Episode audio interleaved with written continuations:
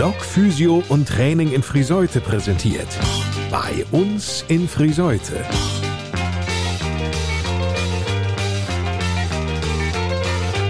Reden statt Rosten. Der HGV-Podcast mit Lars Kurs.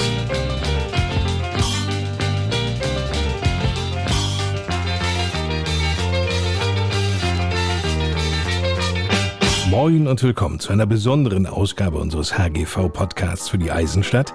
Denn diese Ausgabe entstand in großen Teilen auf dem Gelände der Friseuter Firma Hilka Transporte an der Böseler Straße. Denn hier fand am vergangenen Mittwoch, es war der 23. August, eines der großen gesellschaftlichen Events statt. Die CDU Friseute lud zum Sommerfest und gut 500 Gäste folgten dieser Einladung. Und das bei bestem Wetter. Unter den Gästen in einem sommerlich grünen Kleid unsere Bundestagsabgeordnete für den Landkreis Kloppenburg und den Landkreis Fechter, Silvia Breer. Sie ist die familienpolitische Sprecherin der CDU-CSU-Fraktion im Bundestag, gehört auch dem Bundesvorstand der CDU an. Die Arbeit als CDU-Abgeordnete im Bundestag ist im Moment nicht einfach. Auf der einen Seite die in sich zerstrittene und in weiten Teilen unproduktive Ampelkoalition, auf der anderen Seite eine sich im Aufwind befindliche AfD. Wie kann es da gelingen, gute Oppositionsarbeit zu leisten? Ja, durch erstens äh, gute inhaltliche Arbeit, klar in der Sache, aber ja, bürgerlich angemessen in der Sprache. Und ich glaube, es braucht insgesamt einfach ähm, einen klaren Zusammenschluss auch aller demokratischer Parteien in der jetzigen Zeit. Die Ampel macht einfach einen richtig schlechten Job.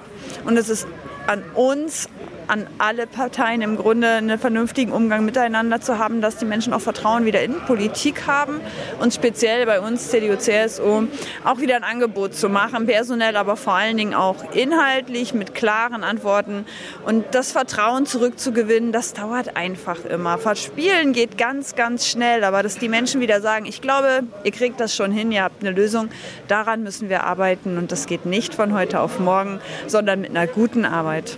Gibt es ja auch immer Stimmung. Und die AfD erhält im Moment einen Zuspruch, der nicht mehr nachvollziehbar erscheint. Jedenfalls mir fällt es hier sehr schwer. Graut Ihnen da vor den nächsten Bundestagswahlen? Oder sagen Sie sich, na gut, wer weiß, wie sich die AfD bis dahin entwickelt und vielleicht muss man doch noch mal reden? Nee, man muss nicht reden. Die AfD spielt für mich insofern keine Rolle. Also ich, es gibt für uns keine Form der Zusammenarbeit, gar nichts, keine Gespräche. Und das ist bei mir persönlich so eine totale tiefe Grundüberzeugung. Ich bin aufgewachsen mit Oma und Opa zu Hause. Oma ist die Einzige, die den Krieg überlebt hat, den zweiten aus ihrer Familie. Opa war lange noch in Kriegsgefangenschaft. Und mit deren Geschichten, auch damals, wie es angefangen hat, bin ich groß geworden. Das hat mich sehr geprägt. Und ähm, deswegen während den Anfängen, und es ist unsere Aufgabe, nicht immer immer auf die AfD zu schauen, sondern wir müssen den besseren Job machen. Wir müssen die besseren Antworten haben. Die Menschen, denen, wo andere sagen, ja, euch traue ich das zu, dir vertraue ich. Und ähm, das ist unsere Aufgabe und dann brauchen wir auch keine Sorgen haben vor den nächsten Wahlen. Silvia Brea, eine Vollblutpolitikerin, die mit welchen Gefühlen die Hauptstadt und die große Politikbühne verlässt, wenn es dann nach den Sitzungswochen wieder nach Hause geht? Also umgekehrt, mit welchen Gefühlen fahre ich nach Berlin? So wird ein Schuh draus, weil zu Hause ist zu Hause und ich bin tatsächlich nur zum Arbeiten in Berlin und ansonsten jede freie Sekunde und nutze jede Möglichkeit auch direkt wieder nach Hause zu fahren. Also zu Hause ist zu Hause und da bin ich am allerliebsten. Dieses Zuhause liegt bei uns im Landkreis Kloppenburg. Viele, die der Job einiges abverlangt, klagen ja darüber, dass es ihnen privat so schwer fiele abzuschalten. Für Silvia Breer kein Problem. Tatsächlich geht das ganz gut und ich bin sehr dankbar dafür, dass es so ist, weil ich nämlich ja relativ spät in die Politik gegangen bin und auch noch drei Kinder zu Hause habe. Das heißt, ich habe wirklich einen ganz normalen Freundeskreis, ein völlig normales Leben zu Hause. Abgesehen davon, dass man natürlich überall angesprochen wird, wenn man zu Hause ist. Aber mein Kern, mein Leben ist Gott sei Dank ziemlich normal geblieben. Was bedeutet für Sie Heimat? Heimat ist zu Hause, ist in meiner Gartenarbeitshose einkaufen zu gehen, ist Hausarbeiten und Kindergemecker und ist Gartenarbeit, sind Pferde, sind Freunde und sind vor allen Dingen Familie. Heimat bedeutet ein bisschen schon in äh, Essen-Oldenburg aus dem Zug zu steigen, wenn das denn alles pünktlich klappt. Und es zu riechen. Ich finde, es riecht anders, sobald ich aussteige. Es hört sich anders an und hier bin ich zu Hause und nirgendwo anders will ich sein. So, so, das gut. Heimat bedeutet auch Platte hören und zu schnacken Wer singt auch platt, als die Schorpstal Jungs oder alten Eute, der Trio will ja auch all bei uns im Podcast zu Gast und hat hier ob das Sommerfest von der CDU für Gold Stimmung mit Hör Plattdeutsch Schläder sorgt. Ja.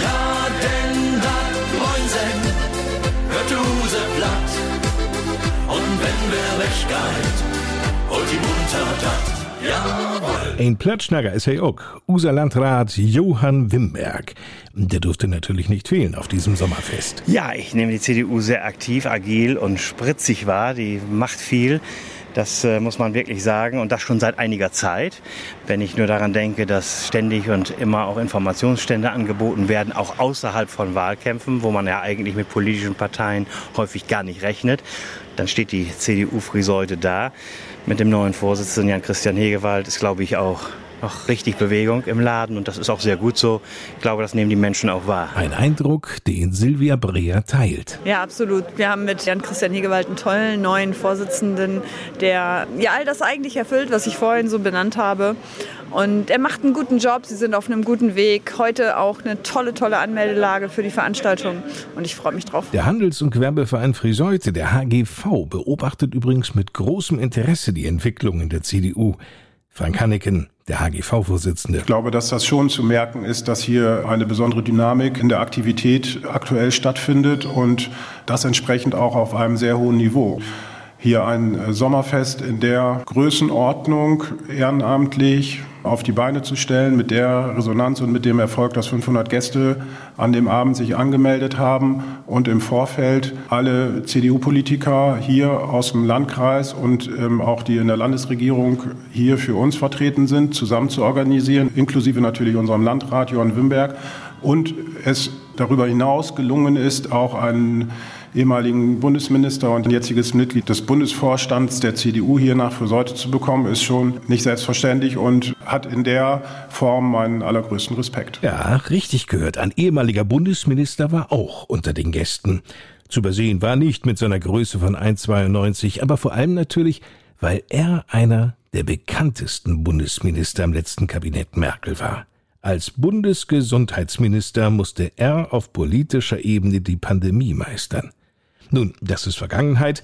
Aus dem einstigen Bundesminister und Staatssekretär wurde nach dem Regierungswechsel wieder der Abgeordnete Jens Spahn.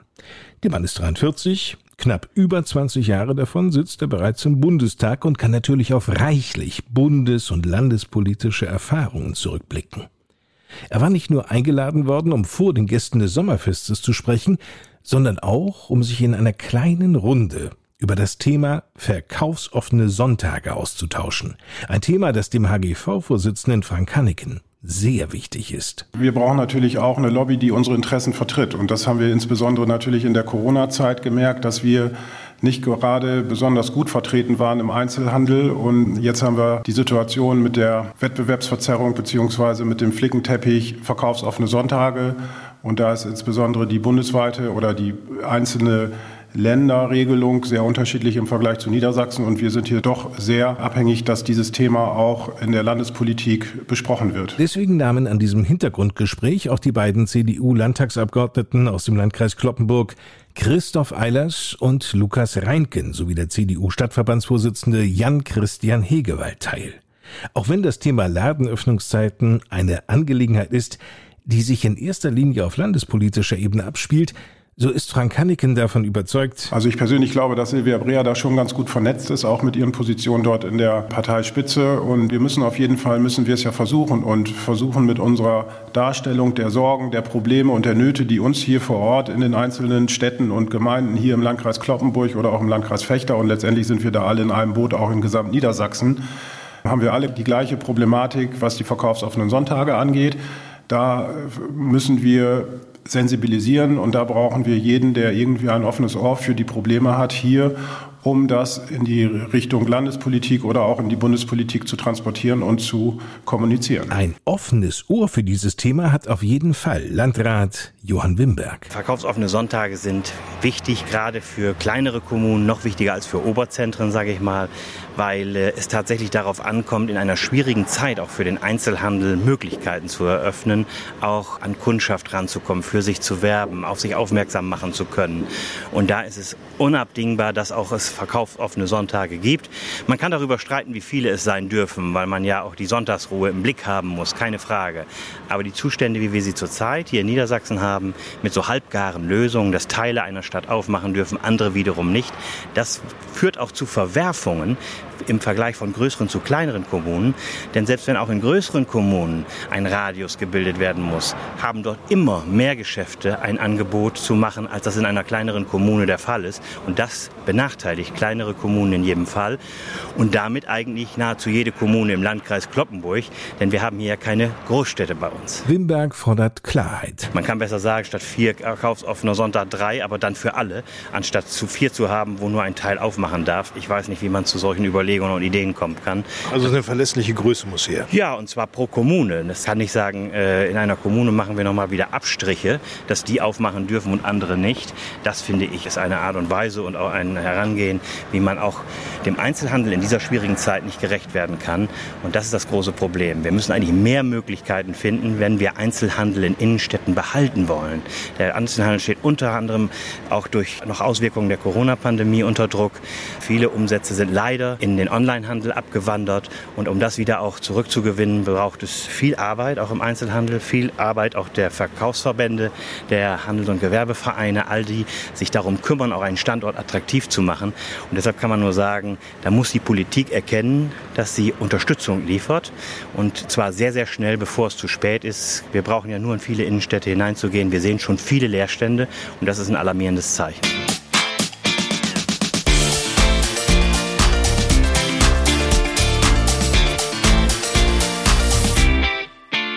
Hinein also in das Hintergrundgespräch, das direkt neben dem Open-Air-Sommerfest im Hauptgebäude der Firma Hilker Transporte stattfand.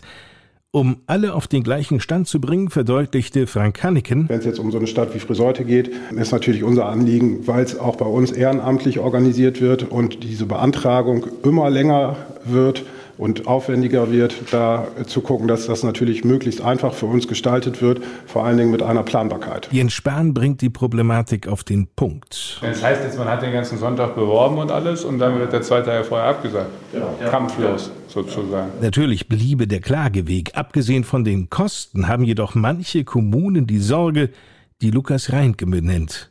Denn nehmen wir mal an, Verdi erhielte Recht, dann? Wenn das Urteil einmal kommt, ist das Fest für alle Tage vorbei. So, und das will man, glaube ich, vermeiden. Und Silvia Breer ergänzt. Die Kleinen lassen sie dann außen vor und dann, was weiß ich, Fechter, Lohne, Friseute, jetzt jetzt mehrfach getroffen. Dann gibt es solche, ja, gibt es Kompromiss, auch vor Gericht, Fechter hat geklagt mal.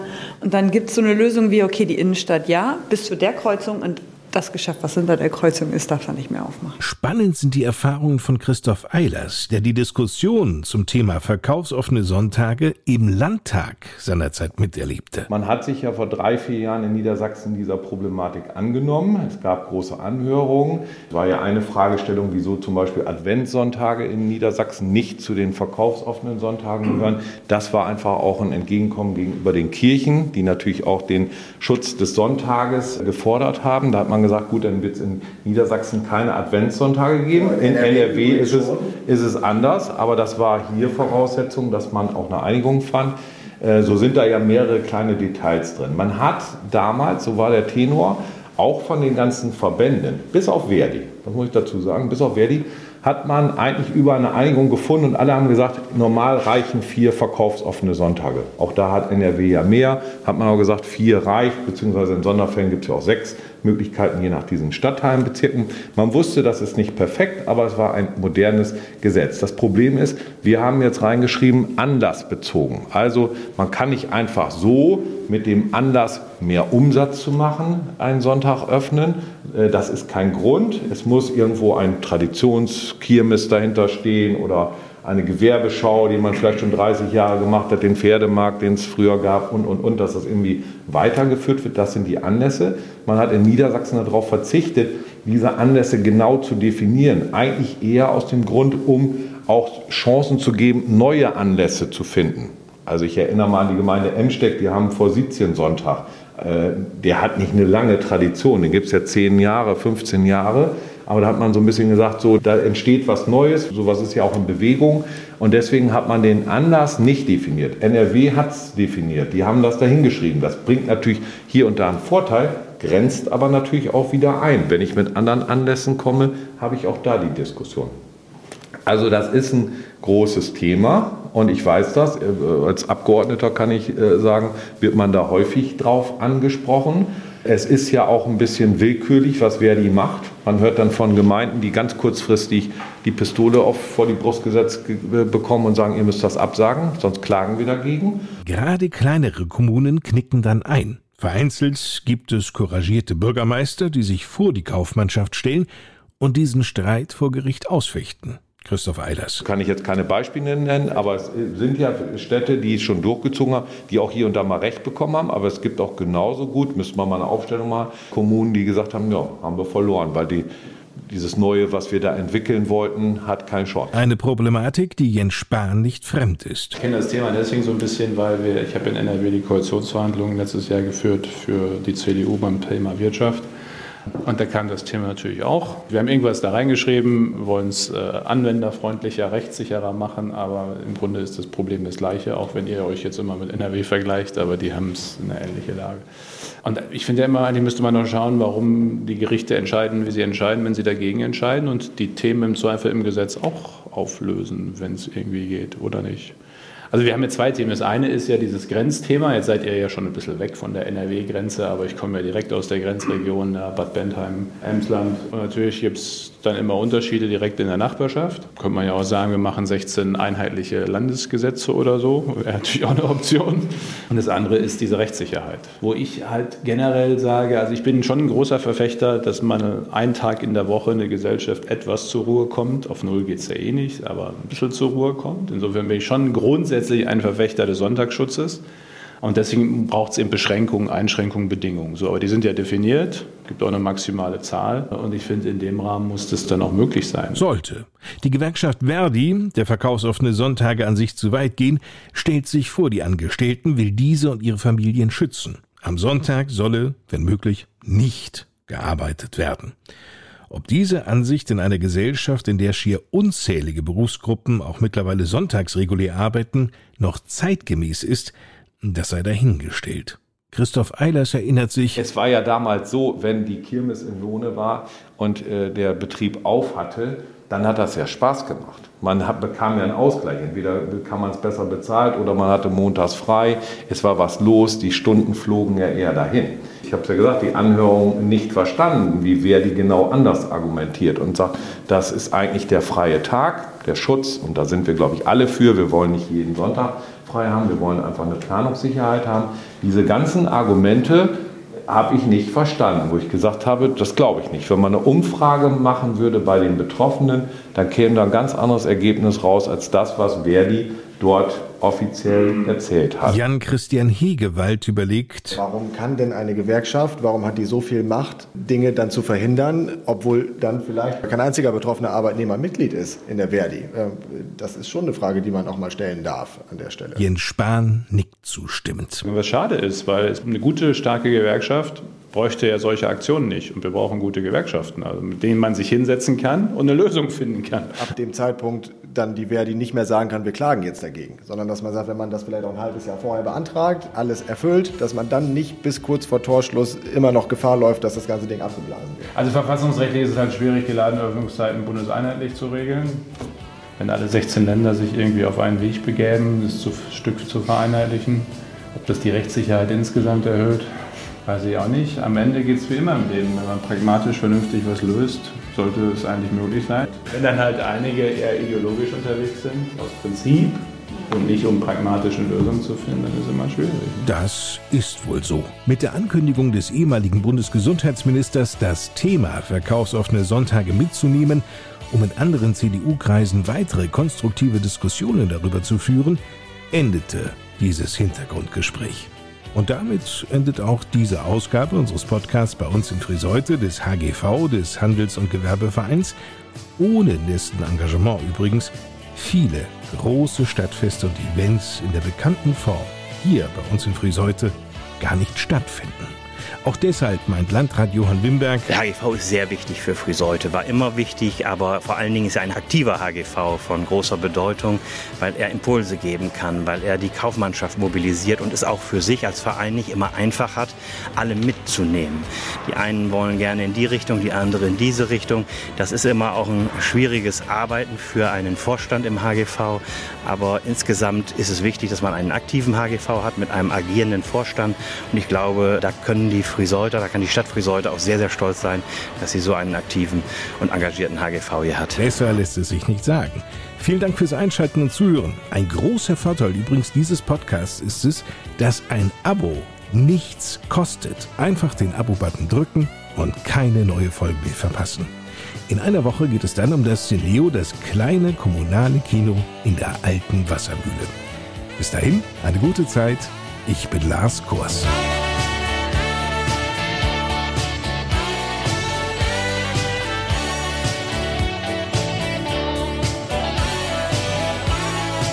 Das war der HGV-Podcast für die Eisenstadt. Bei uns in Friseute. Reden statt Rosten. Präsentiert von Block Physio und Training in Friseute. Fühl dich fit, beweglich und gesund.